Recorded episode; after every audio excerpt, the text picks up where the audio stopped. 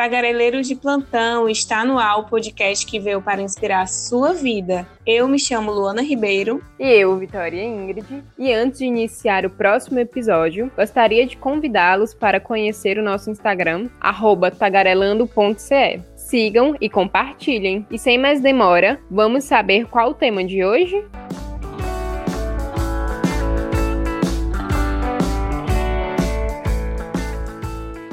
Mais um semestre que se inicia e a pergunta é: que foi que eu fiz este ano? Esse questionamento é constante para muitas pessoas que tiveram a sua rotina interrompida e seus projetos adiados. A educação foi a que sofreu um grande impacto tanto pelo novo formato de aula, acesso à internet, materiais didáticos, entre outros. A crise nos ministérios do governo e a luta pelo adiamento do Enem impactou a vida de muitos estudantes. E para falarmos sobre isso, convidamos os alunos para compartilharem sua visão e experiências sobre este novo momento que estamos vivendo. Eu sou a Lorena, do terceiro ano Libras, eu tenho 17 anos Sobre a questão dos estudos na pandemia, me afetou muito pela questão de que eu não consigo me concentrar muito estudando em casa. Então eu tenho que ter um esforço a mais. E a internet também dificulta um pouco. E eu só espero que no próximo semestre as coisas possam melhorar, que o ensino à distância esteja mais aprimorado ou que tudo possa voltar à normalidade. A preparação para o Enem, sinceramente, está sendo muito ruim porque estudar pela internet requer muito, muita atenção, muita dedicação, muito esforço. E isso acaba dificultando a vida dos estudantes. Me sinto prejudicada justamente porque muitos outros alunos têm condições melhores para estudar, de ambiente, e isso acaba dando uma certa desvantagem. Meu nome é Fernando Eduardo, tenho 17 anos, faço o terceiro do ensino médio. A pandemia afetou basicamente tudo. É, desde que eu é, apostei muito né, no terceiro do ensino médio, eu acho que é o o ano que com mais pressão, né, e que a gente fica com mais dúvidas e tudo. Então era um ano que eu apostei muito. Pro próximo semestre, eu não sei exatamente o que esperar, porque eles querem reabrir as escolas e tudo, mas eu acredito que seja um erro muito grande, por mais que tenha toda essa pressão em cima do estado, que eu talvez por mim mesmo eu vá me forçar a faltar, porque eu sei que é um risco muito grande logo que se não bastasse eu sei da, da parte de risco, né, da do corona, as pessoas aqui em casa da minha casa também são, eu tenho uma, uma senhora com 50 e poucos anos, com inúmeros problemas cardíacos, e eu tenho meu irmão pequeno, que ele tem já alguns problemas de renite, sinusite, assim como eu. Então é um risco muito grande que além de eu me expor, eu vou expor outras, outras pessoas. Então, pro próximo semestre eu, eu só me resta a dúvida mesmo e, e ficar deduzindo o que vai acontecer, mas uma resposta exata eu não sei do que esperar pro próximo semestre. A preparação pro Enem é algo muito sufocante agora, que se já não bastasse a pressão da prova, até mesmo quando a gente tem os professores com a gente no colégio, agora eu não tenho meus professores comigo e a pressão é ainda maior aqui em casa que eu não tô conseguindo estudar, eu, não, eu, eu tô muito perdido, não tenho noção. Tem muita coisa na internet, sim, isso é verdade, mas eu não consigo me organizar. É vindo tiros de todos os lados e fica muito difícil saber o que fazer. A experiência com aulas remotas não é das melhores, eu não tenho um computador, então o meu celular é o que me mantém assim é, ligado, né? Eu, o meu celular é o que eu uso para estudar, é o que eu uso para lazer, é o que eu uso para conversar, é o que eu uso praticamente para tudo. E eu tô querendo deixar ele mais de lado e ficar mais comigo um tempo, né? Porque é esquisito que por mais que a gente tenha as pessoas da nossa família em casa, é como se a gente estivesse sozinho. Eu nunca passei muito tempo dentro de casa, é, com os meus familiares e tal. Então agora que eu tenho que bater de frente com o meu espelho e com as pessoas que vivem comigo, né, na minha casa, ao meu redor, é muito difícil. Mas aos poucos poucos vai dando tudo certo. Eu me sinto prejudicado em tudo. Eu tô totalmente perdido é, em relação a estudo. Eu não tenho livros. Tipo, por mais que eu tente baixar PDF, é, um celular de memória cheia, é, a minha visão horrível para ler as letras minúsculas pela internet, o meu celular com a tela trincada, então são inúmeras coisas. Parece que eu estou problematizando tudo, mas só até a gente viver que a gente vê o quanto é difícil. Se eu escutasse outra pessoa falando isso para mim, provavelmente eu iria tentar refletir sobre a situação dela e me pôr no lugar dela. Mas de certo modo, eu ia ficar tentando arranjar defeitos em todo esse discurso dela, mas até você viver é muito real isso tudo. Então, prejudicar em tudo, praticamente, realmente tudo, realmente tudo. Desde a sanidade mental, a, é, aos estudos, ao que, que eu vou ser no futuro. Meu futuro ficou muito mais incerto agora. É, me fez muito refletir sobre o que é que eu vou ser, o que é que eu sou. É, é algo muito complicado. É isso. Obrigado. Olá, o meu nome é Beatriz Souza de Mesquita, eu tenho 18 anos e estou cursando o terceiro ano do ensino médio em relação às aulas remotas e a preparação para o Enem. Eu devo admitir que está sendo bastante complicado em me organizar e focar, pois aqui na minha casa não temos um cantinho apropriado para estudos e por isso tem sido bastante complicado de se concentrar na hora dos meus estudos. Além de que nesse momento eu também me sinto muito ansiosa, insegura e eu não consigo realmente focar. Eu vi que nesse semestre passado eu não rendi, não consegui me preparar para o Enem e com certeza me senti prejudicada com essa pandemia. Todos os fatores internos e externos, além de internet e de outras coisas, eles também influenciam no aprendizado da pessoa, principalmente nas aulas remotas. É, foi isso. Obrigada. A gente conheceu a perspectiva dos alunos. E que tal agora ouvir e saber o que pensam os professores? Olá, sou Albert Mota e sou professor de inglês, formado pela Universidade Federal do Ceará e atualmente atuo em dois ambientes, na esfera pública a nível de ensino médio técnico, né, profissional, é, como professor temporário e a nível de curso de inglês na esfera privada. É, assim como todos os outros setores, a educação não poderia ficar de fora no que diz respeito aos impactos gerados pela pandemia. É, desde que o governo estadual decretou é, o isolamento social, né, a quarentena, em meados de março, a escola, as escolas, né, a educação em geral, adotou uma nova rotina, uma nova metodologia de ensino, que foi através de atividades remotas. E isso gerou uma série de impactos, muito provavelmente mais negativos do que positivos. O primeiro fator a ser levado em consideração né, nesse tipo de cenário é que nem todos os alunos estão no mesmo barco, nem todos estão passando a pandemia da mesma maneira, né? Porque assim, é, muitos, muitos alunos, principalmente da rede pública de ensino, não possuem acesso a algumas tecnologias e vivem em ambientes impróprios para o estudo, né, para o aprendizado, não ideais. Alguns alunos vivem em contextos em que apenas um celular, por exemplo, é smartphone e, e é compartilhado com mais de uma pessoa da família. Muitas vezes o aluno pode até possuir um certo smartphone, mas não possui pacote de dados ou não tem um plano de internet que consiga é, dar conta dessa rotina de atividades, ou às vezes o smartphone não é, dá conta de armazenar essas atividades. Está sendo um momento de muita, de muita tensão, né? Uh, de, de os níveis de estresse são elevadíssimos. Nós, enquanto professores, estamos aprendendo a lidar com novas ferramentas, com novas metodologias de ensino. Os alunos, da mesma maneira, com novas formas de aprendizado, com novos ambientes. Eles é, é, estão tentando é, montar rotinas, né? Que é, é, de autossuficiência, né? Então, assim, é, tanto a coordenação, quanto os professores, quanto os alunos estão tentando se reinventar nesse novo contexto.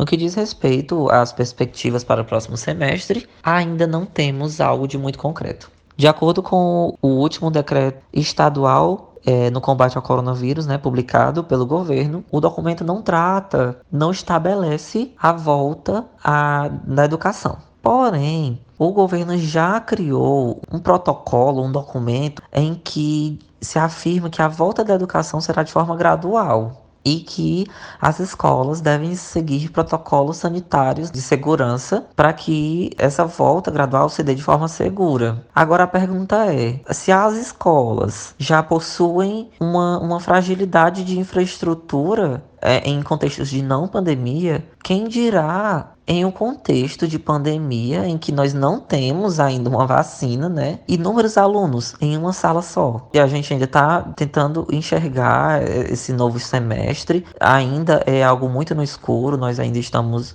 tentando, é, de fato, desenhar essas novas formas de voltar gradualmente às aulas.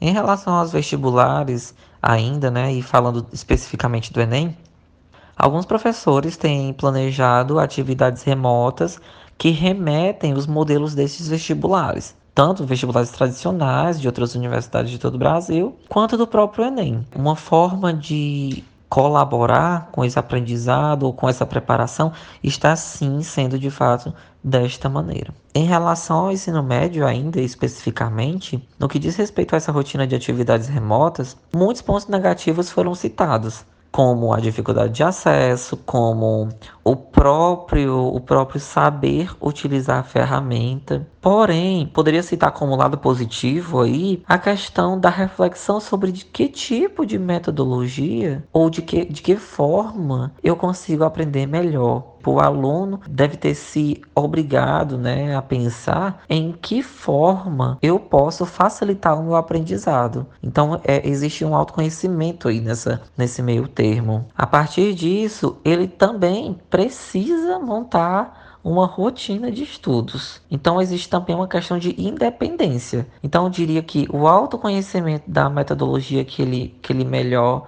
serve, paralelamente à autonomia de estabelecer uma rotina própria de estudo. Em relação ao aos professores, as aulas remotas trazem muitas dificuldades, porque nós precisamos adaptar as nossas metodologias de ensino para esse novo meio de comunicação. No contexto privado, de curso de língua estrangeira, a, o contexto é muito mais facilitado. Primeiro, que muitas pessoas têm sim acesso à internet e a ferramentas que possibilitam assistir a aulas ao vivo. Nós, professores, tivemos um momento de formação, também mesmo mesmo que curto, mas tivemos um momento de formação de como utilizar essas plataformas e dar aulas ao vivo. Então, nós mudamos o ambiente físico para o ambiente virtual, por assim dizer. Assim, simplesmente isso, porque é, nós continu continuamos seguindo o que estava planejado, porém de maneira virtual. É, eu gostaria de agradecer o convite pelas meninas do podcast Tagarelando. Espero que eu tenha conseguido contribuir de, de certa forma para alguns colegas, alguns colegas professores,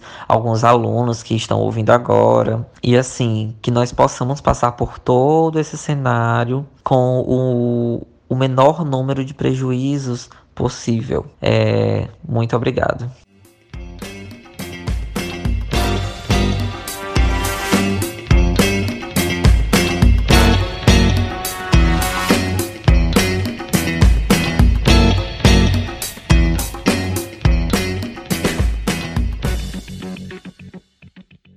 A pandemia mudou a nossa relação com a tecnologia e nos mostrou um leque de oportunidades para o novo. Nesse momento que vivemos agora, a internet foi essencial para realizarmos trabalhos e projetos que antes só podiam ser feitos presencialmente. No mundo universitário não foi diferente. As faculdades particulares, que decidiram manter as aulas, tiveram que se adaptar a um novo formato de ensino para entender melhor como foi essa experiência e as expectativas para o futuro, escutem o relato de alunos e da professora de jornalismo do Centro Universitário 7 de Setembro, Ana Márcia, sobre o tema. O ensino é algo que os educadores no mundo inteiro têm refletido muito. Claro que a gente não pode dizer que não afetou, porque foi uma mudança, ninguém estava preparado para isso, né? Ah, de uma hora para outra, a gente estava dando aula no sistema normal que todo mundo está né, tá acostumado, como a gente diria, o tradicional, presencialmente, olho no olho, né, todo o planejamento sendo feito a partir desse contato pessoal né, com os alunos e coletivo também, com os alunos em sala de aula.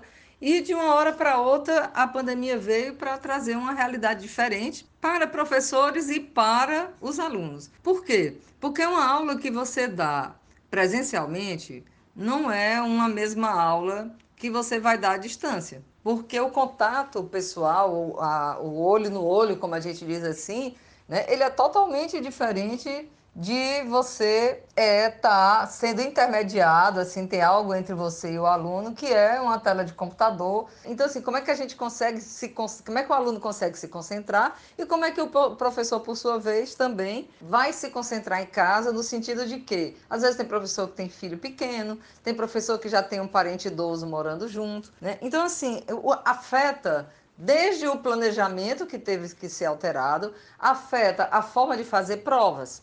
A gente vai ter agora um outro semestre se iniciando. Ninguém sabe ainda como é que vai ser, se vai ser, se volta desde já em agosto no estilo presencial ou se vai começar o semestre nesse estilo à distância, só que ao vivo, né? O que a gente sabe é que a gente vai ter que agora é, já preparar um semestre para essas todas essas possibilidades.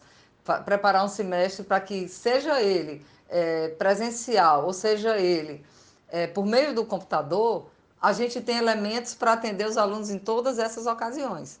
Então, o professor ele tem que ficar mais versátil, ele tem que ser mais ágil e ele tem que ser também ainda mais acolhedor do que ele já era, porque a gente tem que compreender que cada aluno tem uma realidade diferente. O grande diferencial neste aspecto, é, eu acho que é uma combinação do envolvimento do professor, né? Claro que antes de tudo é uma boa plataforma para você colocar textos, materiais, PowerPoints, vídeos, né? Que funcione bem, ok, né? Agora, aí vai ser uma combinação da dedicação que o professor tem, do educador tem, de fazer com que aquele aluno participe, da gente, tipo assim, alcançar aquele aluno né, e, e conseguir passar, é, transmitir, interagir com ele em torno de conhecimentos. E tem uma parte que é do aluno saber que pode ser que não é, seja aquela melhor forma, mas é a forma encontrada de que o, que o conhecimento continue a ser repassado que o, e, e que esse aprendizado seja contínuo. Porque se todo, todas as pessoas em faculdades ou em colégios tivessem parado de estudar esse tempo inteiro, ficaria muito mais difícil a gente depois de resgatar onde é que estava isso. Então a gente tem que continuar, a gente tem que se adaptar, a gente tem que ser resiliente, a gente tem que ser forte, mesmo com as adversidades que isso possa trazer, a gente saber que é o melhor possível que está sendo encontrado. E a gente não vai ficar a vida inteira assim, a gente vai voltar e vai voltar com uma tecnologia que a gente pode usar em outros momentos, né? Então talvez isso possa vir a facilitar e a gente também aprender a estudar em outros formatos que não são só aqueles de sempre, tá certo? Então, agradeço a vocês a possibilidade de estar participando. Sucesso! Oi, meu nome é Brenda Mamed, eu sou graduanda de jornalismo. Fui questionada sobre essa questão do ensino, né, o ensino à distância, como é que ele tem sido e é, como é que ele afetou, né, e quais minhas perspectivas para o próximo semestre. Bom, é, em relação a mim, que eu me considero uma pessoa privilegiada, principalmente por estudar numa instituição particular, é, o ensino foi muito positivo. A gente conseguiu realmente ter aulas bem positivas, com qualidade, material de qualidade, principalmente para mim, que, né, que eu estava passando por um momento de TCC que é um momento bem árduo, é, bem é, difícil mesmo para a gente. Então, um período bem difícil em casa, já com todas aquelas ansiedades, enfim. Mas eu acho que a, a faculdade em si conseguiu sim atender às minhas expectativas. É, foi incrível esse momento. É, mesmo que à distância, né, a gente sente falta dos colegas, do espaço, de estar na faculdade, enfim. Mas eu acho sim que é, foi um momento de novos aprendizados mesmo, né, de aprender diferente, de reaprender ensino à distância ele não é acessível para todo mundo. Ele é acessível para uma parte da população que é privilegiada. Então a gente tem que ter esse olhar amplo, né, e bem plural para que a gente entenda a quem isso atende, né? Porque não é todo mundo que tem internet em casa.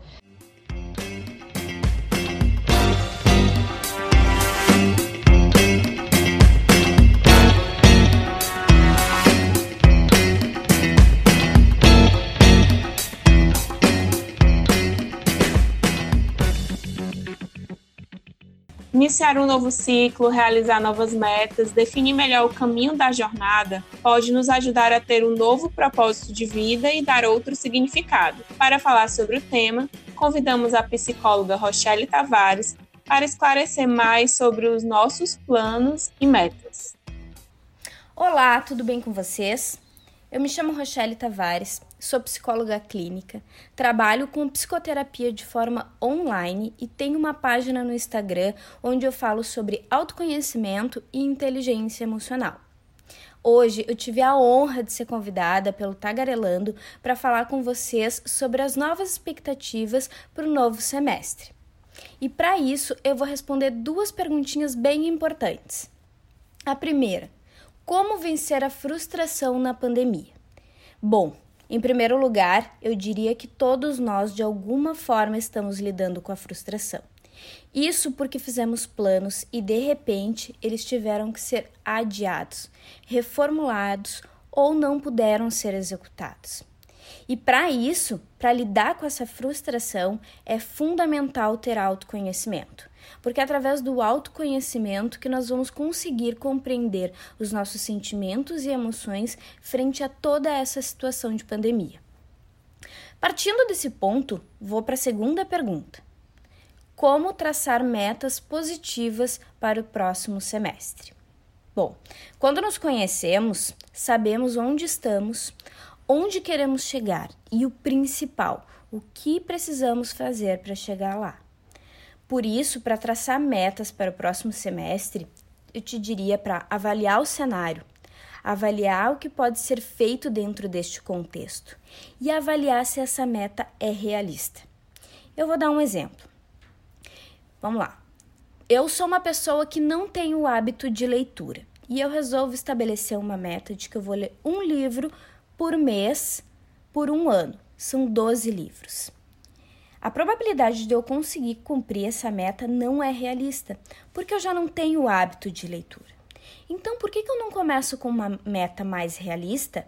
Por exemplo, vou ler um livro a cada três meses e vou estabelecer uma meta menor dentro dessa grande meta de ler 20 minutos por dia para criar o hábito da leitura. Conseguem ver que essa é uma meta muito mais realista e que se torna menos pesada para eu cumpri-la?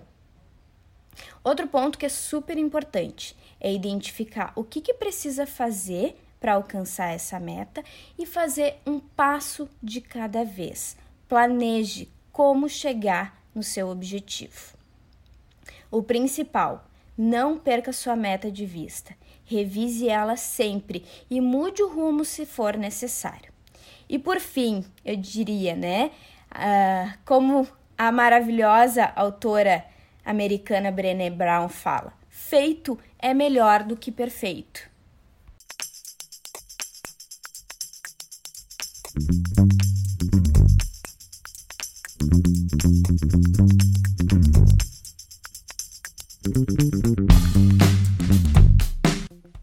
Tagarelas, aumente o som, pois trouxemos dicas especiais para o nosso momento técnico.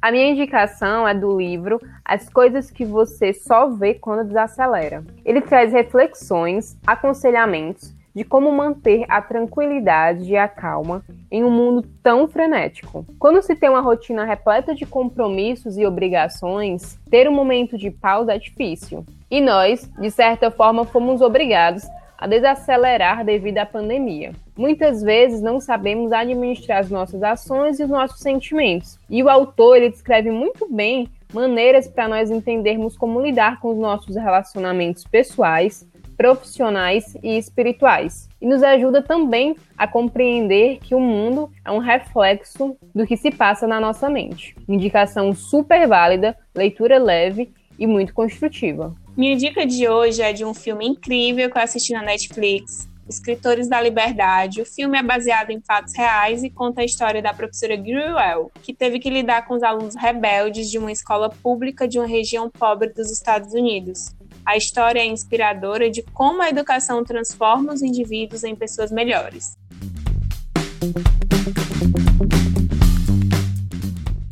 Ficamos por aqui, agradecemos a participação dos nossos convidados, a audiência de todos vocês. Continuem mandando seus feedbacks, que nós amamos. Obrigada pela companhia e pelo carinho de todos, e até a semana que vem.